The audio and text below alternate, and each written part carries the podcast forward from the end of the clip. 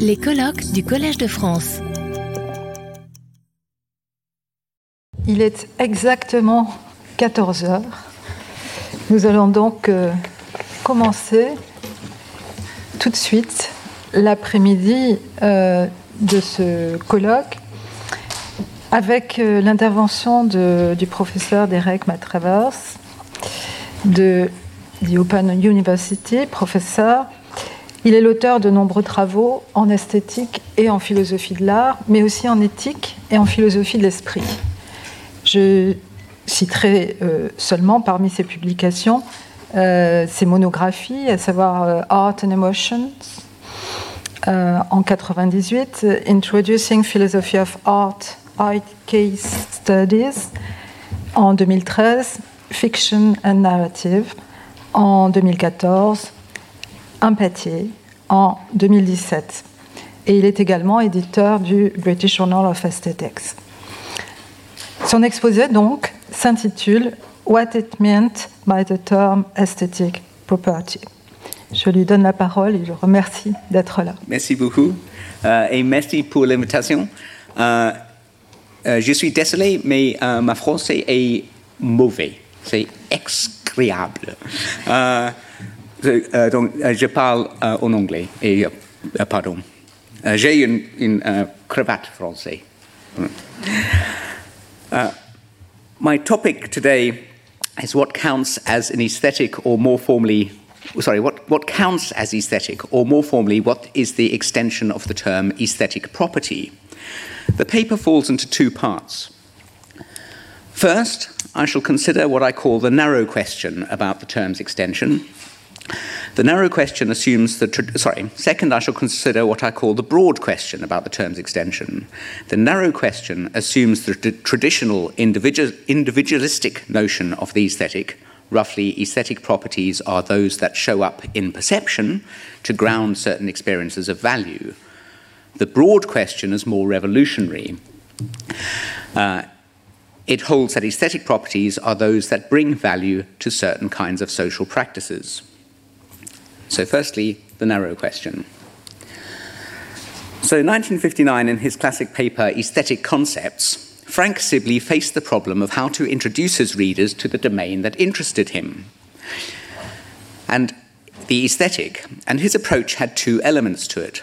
First, he provided lists of words that are the kinds of words he will be talking about unified, balanced, integrated, lifeless, serene, somber, dynamic, powerful, vivid, delicate, moving, trite, sentimental, and tragic. Second, he claimed that non aesthetic properties are those that are detectable to anyone with normal eyes, ears, and intelligence, while aesthetic properties requires the exercise of taste, perceptiveness, or sensitivity. Now, this might at first glance uh, look like an attempt at a definition. Aesthetic properties are those properties that are detected via an exercise of taste. However, it is not. Sibley does not define taste in a non circular manner. Indeed, he defines it as aesthetic discrimination or appreciation. A quick caveat on Sibley's list of words. Each of these, he says, is an aesthetic term or expression or an aesthetic concept. It looks then as if our task is to pick out the properties to which these terms refer. Those would be the aesthetic properties and correlatively, non aesthetic predicates would pick out non aesthetic properties. However, in a footnote, he says, I shall speak loosely of an aesthetic term, even when, because the word sometimes has other uses, it would be correct to speak of its use as an aesthetic term. Hence, Sibley's distinction is not between semantic types, but between aesthetic and non aesthetic uses of words. And we saw some of this in a talk earlier. It may be, as we shall see, that the distinction can be cashed out in terms of properties. That is, for any term, that term is used aesthetically if and only if it is being used to pick out an aesthetic property, and used non aesthetically if and only if it is being used to pick out a non aesthetic property. However, this would invite an explanation as to why the same term can be used on some occasions to pick out something and on other occasions to pick out some distinct thing, and it's clear from the outset that any such explanation is likely to be difficult to give. Now, the usual procedure when attempting to give a defini- definition of a concept is to find an intuitive intention to match an intuitive extension. That is, we come up with a meaning that applies in all, all, and only instances where it would be correct to use the word that manifests that concept. So just think of justified true belief matching all and only correct uses of the word knowledge. Now, the procedure requires that we have a grasp of the intuitive extension. That is, we know when the relevant word is used correctly. Hence, for the debate that we're interested in here, in order to come up with a definition of aesthetic property, we would need to know when to apply that term. Now, that there is a problem here um, is uh, recognized by no less a thinker than Kant in one of the founding texts of aesthetics. Even if we restrict ourselves to the analytic of the beautiful, Kant returns again and again to things that other people count as beautiful and that he does not. He notes that most people will declare a mere colour, such as the green colour of a lawn, or the mere tone, as distinct from sound and noise, as for example that of a violin, to be beautiful in themselves. As well as disagreeing with most people, actually he finds a way around that, but put that to one side. As well as disagreeing with most people, he disagrees with what people he calls critics of taste. So he says this It is true that critics of taste commonly adduce geometrically regular figures such as a circle, square, or cube, etc., as the simplest and most indubitable colours or uh, examples of beauty. And yet these are called regular precisely because the only way we can present them is by regarding them as mere exhibitions of a determinate concept that prescribes the rule for that figure, a rule under which alone the figure is possible.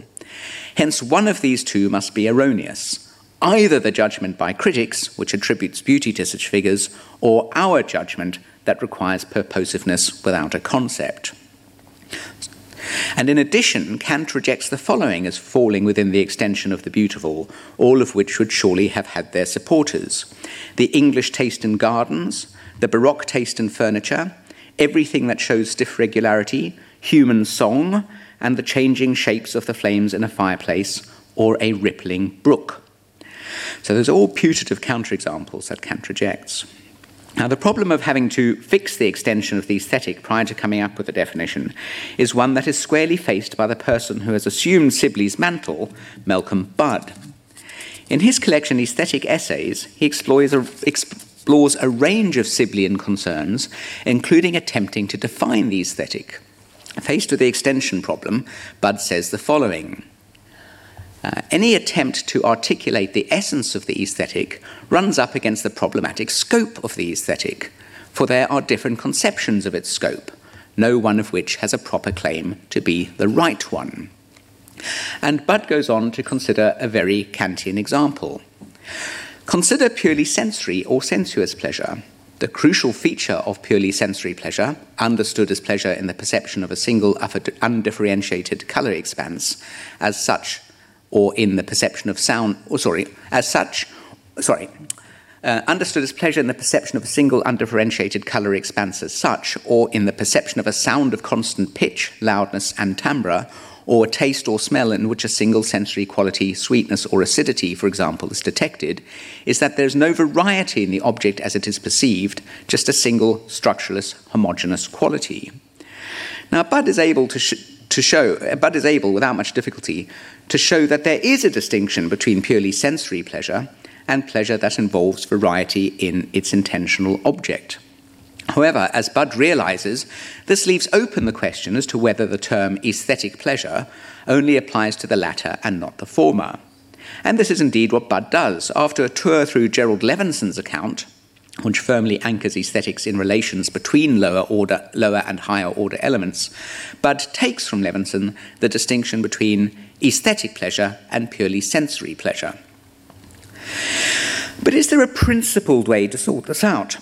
Excuse me. That is, is there a principled way to decide whether to exclude purely sensory pleasure from the domain of the aesthetic?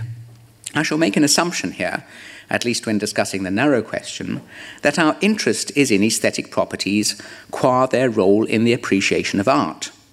It may be that such aesthetic properties also have a role outside art, for example, in the appreciation of nature. However, I will assume that we're not interested in a property being an aesthetic property if it has no role in the appreciation of art, and I'll give some retrospective justification for this assumption later on. So perhaps we could adopt Rawls, John Rawls' method of reflective equilibrium. For Rawls, this is a way of approaching the truth about ethical judgments. That is, we decide upon a set of ethical judgments which are free, to the best of our knowledge, from distortion. And second, we formulate our principles that would account for these, that would account for these judgments. And finally, we consider what to do if the principles and the judgments diverge. That is, there are judgments in the set not accounted for by the principles, or the principles imply judgments that are not in the set. In our case, we would decide upon those concepts or uses of concepts that would count as aesthetic. We would then formulate principles that would, that would account for those concepts counting as aesthetic. And finally, we consider what to do if the principles and the concepts diverge. That is, if there are concepts in the set not accounted for the, by the principles, or the principles imply concepts that are not in the set. As Kant says, we then have to balance whether to attribute beauty to geometrically regular figures, which would mean rejecting his principles, or accepting his principles and revise our judgment on geometrically regular figures. Our intuition that geometrically regular figures are beautiful would lend weight to rejecting the theory, and independent support for the theory would lend weight to our revising our intuition. What then are the considerations that give independent support to a theory? At least in the theory of justice, Rawls says little about this, although there's much in political liberalism that bears on the question. We can borrow from this later work two conditions that seem the right place to start that any theory should begin with relatively uncontroversial premises, and it should not contain errors of reasoning. However, that does not seem enough. Two theories could meet those conditions and still come up with different extensions for the aesthetic. That is, it does not seem to be those conditions that will sort out whether we include sensory properties. We need to find a way to compare two definitions of a term with respect to the set of things picked out by one definition being a more coherent, unified, interesting set than the set of things picked out by the other definition. That is, we want to find a way to compare definitions of the sort objects designed to cut wood, which would be interesting, from others such as objects made on a Tuesday, which are not interesting. Uh, there are probably an indefinite number of answers to the question what makes a set of things picked out an interesting set of things. I shall, with reference to Budd's work, discuss three which are particularly relevant to aesthetic properties. So, uh, function. Do all the elements of the set have a common function? Epistemology. Do we come to know about each element in the set in the same or similar way? And phenomenology. Do the elements in the set share a phenomenology? If we can give a positive answer to these questions and show that we would not have been able to give a positive answer with a different candidate set, we have some reason to think we have picked out the right, that is, the most coherent, unified, interesting set in our definition of aesthetic properties. Now, I need to say a little about what uh, I take. I uh, need to say a little about what Budd takes aesthetic properties to be.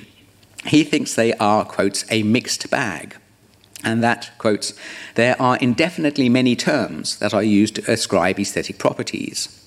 Further, the same type sentence can be used to make different claims on different occasions. Thus, there's a great deal of complexity here. The story told for one aesthetic term might be very different from the story told for another aesthetic term.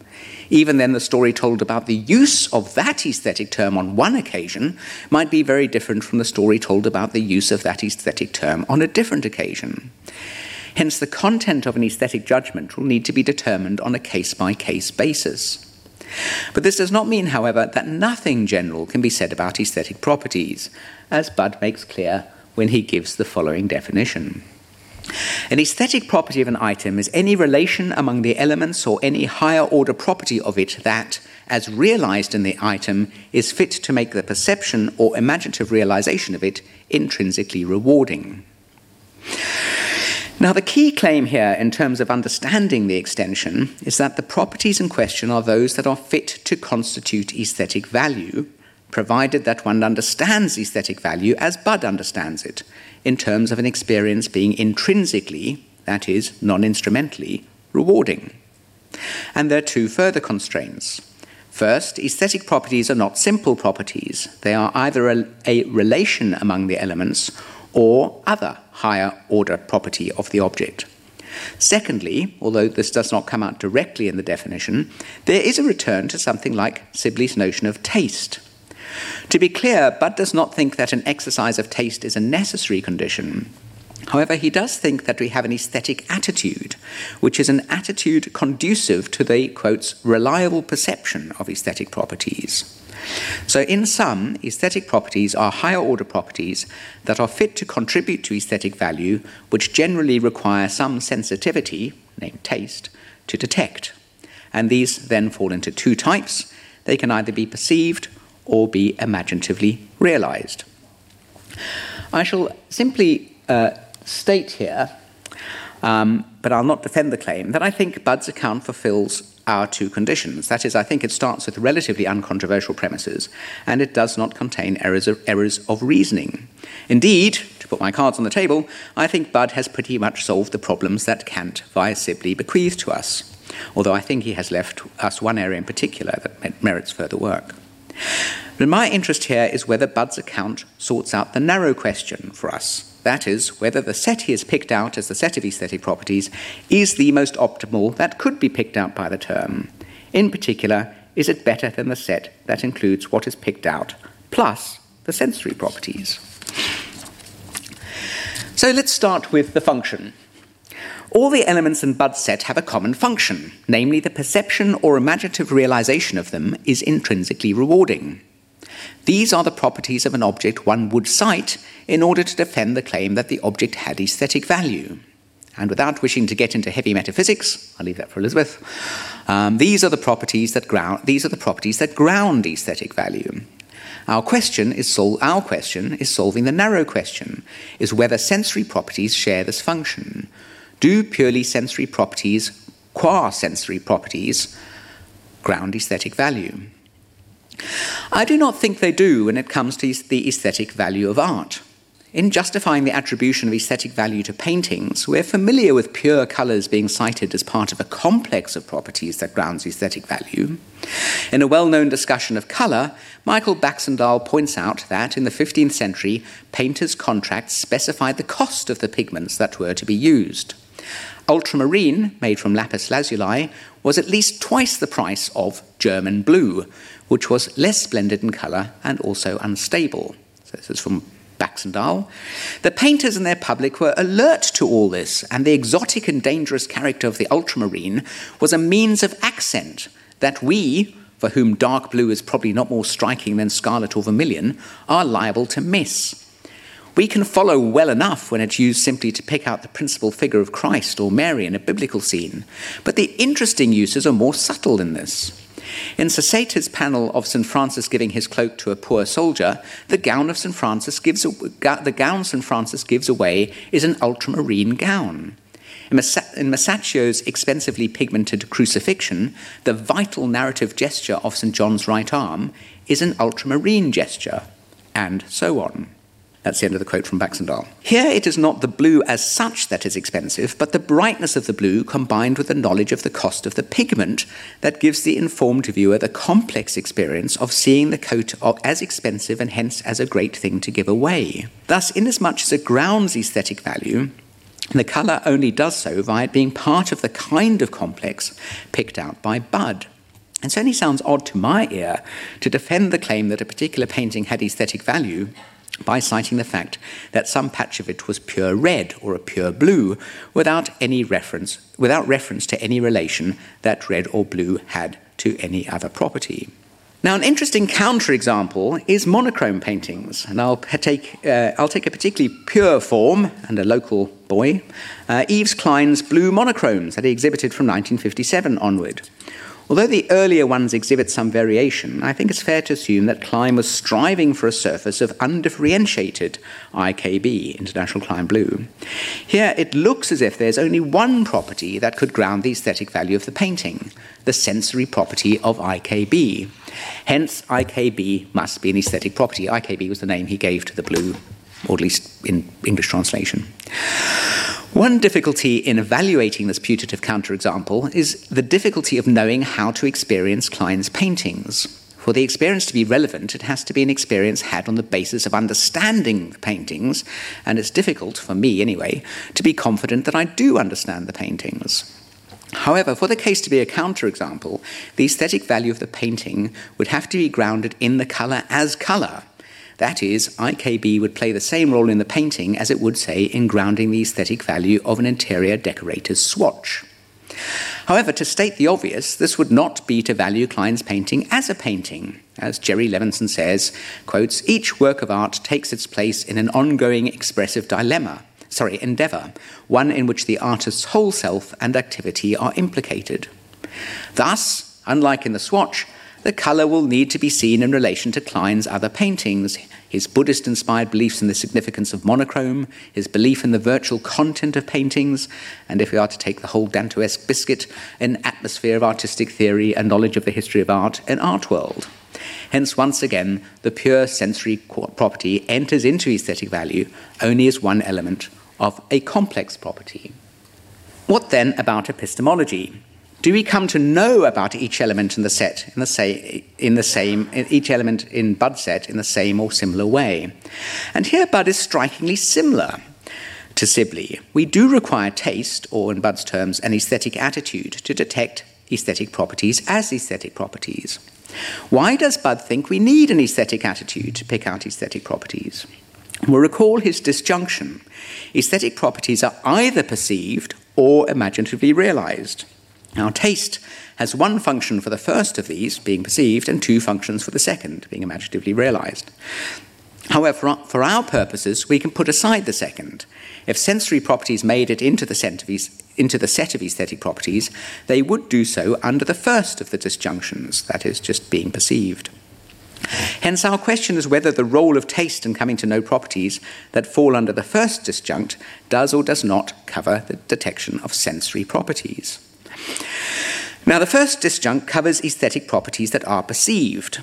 If our perception of an object represents it as possessing a property, that counts as us simply perceiving that property. So far, there's no requirement for an aesthetic attitude. However, to perceive such a property as an aesthetic property is for the experience of it to be part of an experience with aesthetic value. Now, Budd construes finding aesthetic value as taking non propositional pleasure in an object. That is, the object must not simply uh, that is, it must not, not simply be pleasure following from the perception, perception of the object, it must be pleasure in the perception of the object. This would require a certain openness to the having of such an experience. In a grumpy mood or on a bad day, we could perceive a property and not take pleasure in the experience of which it was a part. We need to be in a certain mood or attitude to take pleasure in the experience. If we grant then that we need to have some kind of attitude to perceive aesthetic properties as intrinsically rewarding, do we need to have the same attitude to perceive sensory properties as intrinsically rewarding? Now, in certain moods, we could certainly perceive sensory properties and take no pleasure in them. So, in Samuel Taylor Coleridge's words, I see, not feel how beautiful they are. There is then a difference between seeing a sensory property and seeing a sensory property and taking pleasure in it. Hence, it looks as if Budd's epistemology of aesthetic properties also covers aesthetic properties, sorry, also covers sensory properties. However, I think there's more to be said here, but to explore that, we need to consider the third of our trio, phenomenology. Now, a striking feature of Budd's view is that there is no unified phenomenology. Aesthetic properties are either perceived or imaginatively realized. And there are two things to say about this. First, it counts against the set of properties picked out being coherent, unified, interesting, that they have a disjunctive phenomenology. The second thing is that sensory properties fall squarely within the first disjunct, that is, they're straightforwardly perceived. However, as we have seen, them being perceived as aesthetic properties is them being perceived as intrinsically rewarding. So far, following Budd, I've construed intrinsically rewarding as taking pleasure in the experience. However, Budd's considered view is that the phenomenolo- phenomenology is a little more complicated than that. And this is a quote from Budd. The experience of a work of art can be intrinsically rewarding to undergo, worth undergoing for its own sake, rewarding to undergo independently of any beneficial consequences that might be anticipated to accrue to one as a result of having had the experience, for reasons other than pleasure the experience might afford. And the right idea to use to elucidate the notion of artistic value is not that of pleasure, but the more fundamental idea of the rewards intrinsic to experiencing a work of art with understanding. So, an aesthetic value is bound up with understanding. Uh, hence, it looks as if sensory properties are not aesthetic properties, as the pleasures of sensory properties are immediate. But that, however, would be too quick. That we need to experience the work with understanding may not imply that we need to appreciate each individual aesthetic property with understanding. Nonetheless, I take it that Budd's view of the phenomenology of properties experienced as aesthetic properties is that we experience them under the aspect of their contribution to the whole. So once again, we're driven to the conclusion that our appreciation of sensory properties as, sen- as sensory properties is not aesthetic, but our appreciation of sensory properties as they stand in meaningful relations to other properties is aesthetic. So this wraps up what I have to say about the narrow question, and I can conclude two things. Uh, first, Budd has given us a reasonable and uh, defensible account of what it is to be an aesthetic property. And second, that sensory properties are not aesthetic properties when we experience them merely as such. Okay, uh, so let's move on to the broad question. Uh, it's going to be a much shorter section. You'll be relieved to know. The broad question is a more radical challenge. Um, and I'm sorry Bence is not here because Bence um, Bence is part of this radical challenge. Um, some of you might have noticed his advertised title was um, Aesthetics has got nothing to do with aesthetic properties or something like that. Uh, the broad question is a more radical challenge. Some philosophers recently, have recently taken up a thread for us left by John Dewey and argued for a social conception of aesthetics. This brings with it a different conception of an aesthetic property. That is, in thinking about aesthetic properties, the recommendation is that we should not focus on the experience of an individual leading to judgment by an individual, but focus on the role of properties in social practices. And the most developed such theory has been provided by Dominic McIver Lopes. In its barest form, Lopes theory is as follows Human beings indulge in many different social practices. Some of these are aesthetic practices, and let's not worry precisely which ones and why. And within those practices, there will be some property that grounds a reason for somebody to act in a certain way within that practice. So, for example, the fact that President Obama's speech was powerful is a reason for someone within the practice of preserving political speeches to include it in an anthology. And the fact that some piece of computer code is in danger of being lost is a reason for someone within the practice of enabling classic computer games to run to rescue it. Here is Lopes's formal definition of his theory, which he calls the network theory, from which we can get an idea of what he means by aesthetic property within his theory. So Lopes says this an aesthetic property V is reason giving that's equivalent to the fact that X is V lends weight to the proposition that it would be an aesthetic achievement of some A to phi in C, where X is an item in an aesthetic practice K, and A's competence to phi is aligned upon K's aesthetic profile. That's a mouthful of a definition. Um, but don't worry, think it a bit simpler. Don't, you don't need to grasp that in its full complexity. Although Lopes does not give a formal definition of aesthetic property, the following is consonant with his approach. So X is an aesthetic property if X is such that it would be a reason for someone who is within an aesthetic practice to act within that practice. So, under Lopes's conception, the extension of aesthetic property is going to be broad. That is, it will include any property that provides a reason to act within an aesthetic practice where that action will be an aesthetic achievement. And aesthetic practices include a vast range of practices, such as reconstituting gardens, running classic computer games, promoting marginal artists, encouraging reading in the general public, and operating a dance school for boys. Aesthetic achievements within those practices are also going to be broad, finding rare flower bulbs, reverse engineering computer code, trawling around auction houses, negotiating primetime television shows, and eschewing leotards.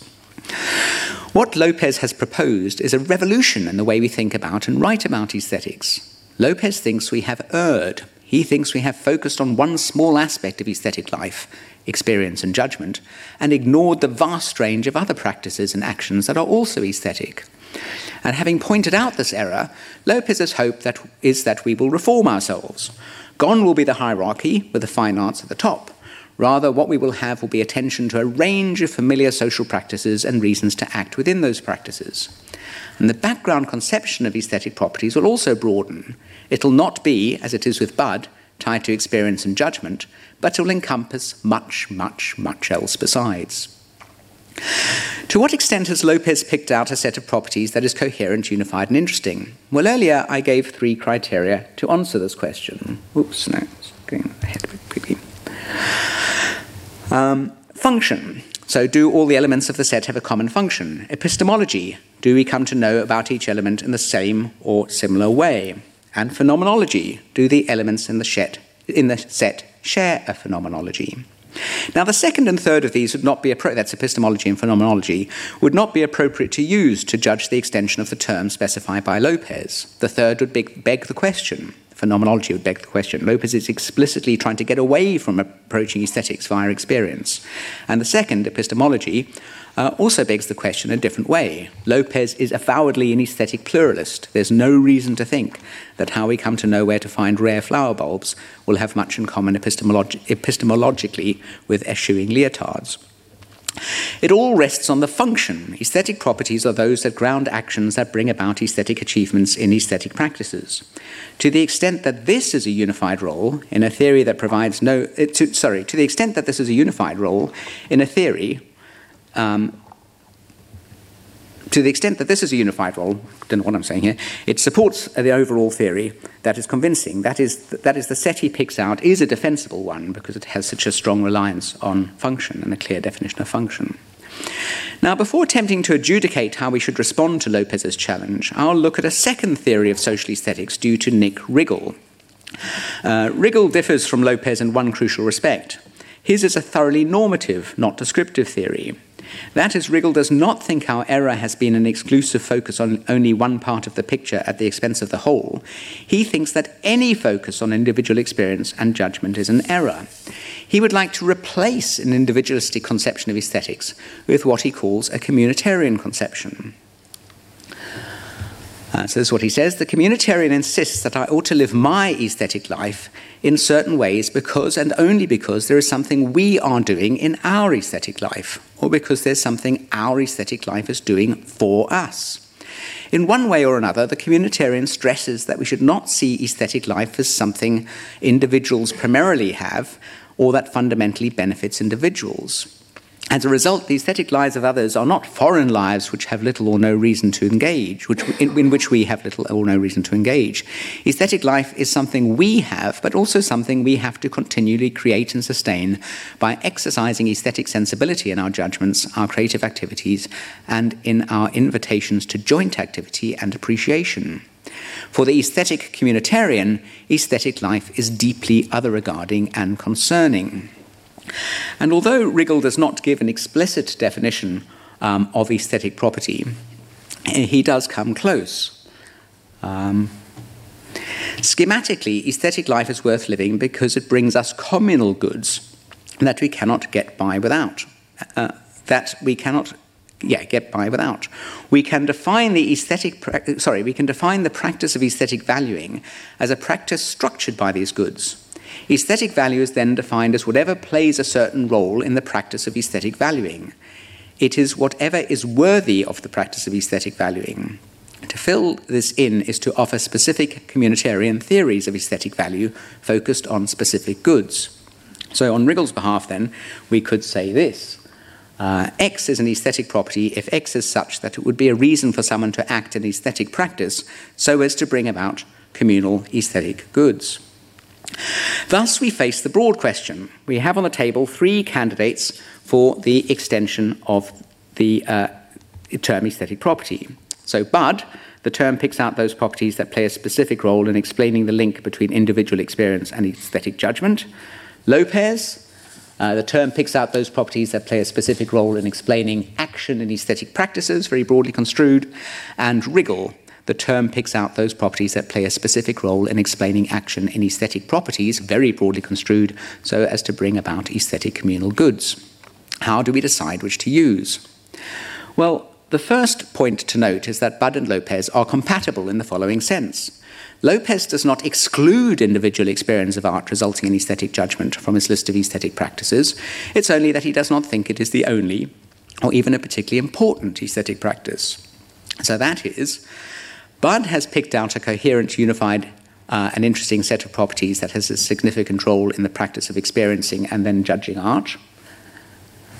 Uh, Lopes has picked out a coherent, unified, and interesting set of properties that has a significant role in explaining aesthetic practices generally, one of which will be the practice of experiencing and then judging art. Um, and the, uh, the difference is that Budd holds, and Lopes does not hold, that there's something particularly important about the practice of experiencing and then judging art. Hence, Budd would, one suspects, be reluctant to extend the term aesthetic properties to other practices. However, inasmuch as we are convinced by Lopes's theory, this is a merely terminological issue. We could say call Budd's properties narrow aesthetic properties and Lopes's properties broad aesthetic properties, and Budd and Lopes could then debate whether the latter set of properties was in fact coherent, unified, and interesting, but we could leave that to another day. The second point to note is that Budd and Riggle are incompatible. That is, Riggle denies that the practice described by God by Budd is a legitimate, that's a slip of the tongue, just called Malcolm Budd God then. Uh, he was my undergraduate tutor. Um, that is, Riggle denies that the practice described by Budd is a legitimate aesthetic practice. He wants to replace individualistic aesthetic practices with the communal aesthetic practices. Now, it's true that Riggle has arguments for this that I have not, for reasons of time, considered. However, and this is the reason I've spent so long spelling out Budd's theory, I, this is a very counterintuitive result for me. Even if one thinks there is merit in investigating the role of aesthetics in the production of communal goods, it's implausible to hold that the practice described by Budd, that is, the practice of experiencing works of art and coming to judgment upon their quality, makes no sense. After all, it is a practice with which we are all familiar and which people have been indulging in and attempting to illuminate, at least since the middle of the 18th century. Now, it might be that we could attribute to Riggle the weaker position that did not deny the sense of the practice Budd describes, but instead maintained that the term aesthetic and its various conjunctions and cognates does not properly belong to such a practice, but belongs instead to the practice of socially oriented aesthetics. However, as a terminological recommendation, this I think has little to recommend it. My conclusion then is that uh, wherever the current Deweyan recommendations take us, the turn to social aesthetics, they overreach themselves if they end up either denying that traditional aesthetics makes sense or denying that it is properly aesthetic. Whatever the answer to the broad question, aesthetics, traditionally construed, must survive and as an area of inquiry. The traditional conception of aesthetic property is safe, and I should add, their metaphysics is as Budd has described, I think. To that extent, the social turn in aesthetics is less revolutionary than some of its proponents make it out to be. Thank you very much. Retrouvez tous les contenus du Collège de France sur www.colège-2-france.fr.